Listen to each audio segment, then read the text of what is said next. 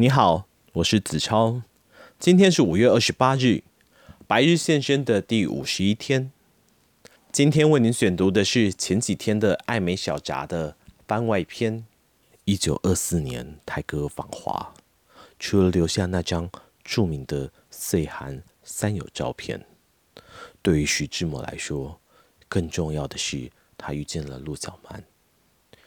自一九二四年相识到一九二六年结婚。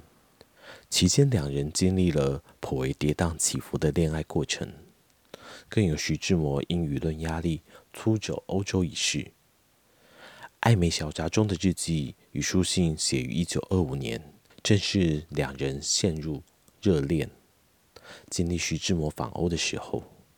于是，他们在恋爱中感受到所有的欣喜、欢愉、纠结、伤心、患得患失。通通真实的流露在纸上。书中三部分的内容在时间上其实颇有导置。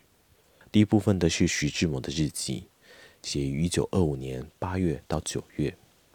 此时徐志摩已从欧洲回国，正如陆小曼在序中所说的。于是我们发现，爱情还不是不可能的。可是那时的环境还不容许我们随便的谈话，所以摩就开始写他的艾美小札，每天写好了就当信般的拿给我看。第二部分是徐志摩在访欧前及途中寄来的书信，写于一九二五年三到五月。第三部分是陆小曼的日记，写于一九二五年三到七月。这两部分内容之间的时间有重叠，因此能从中看到提及事情的来龙去脉。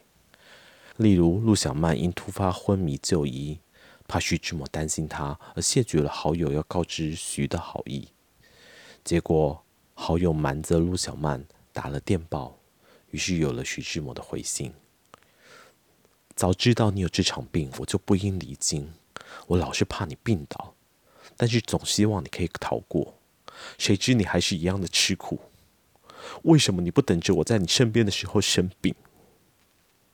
恋爱之情溢于言表，日记与书信是一个人性最真实的反应。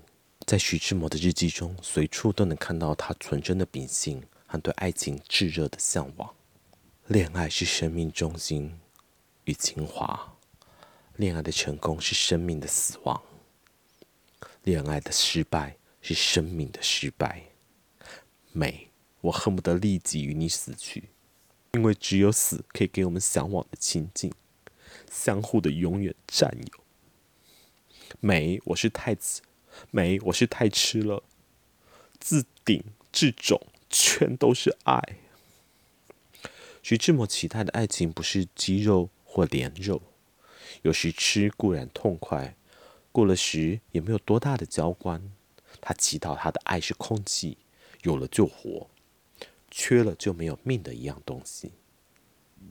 好啦，今天的白日先生又到了尾声，那么我们明天见。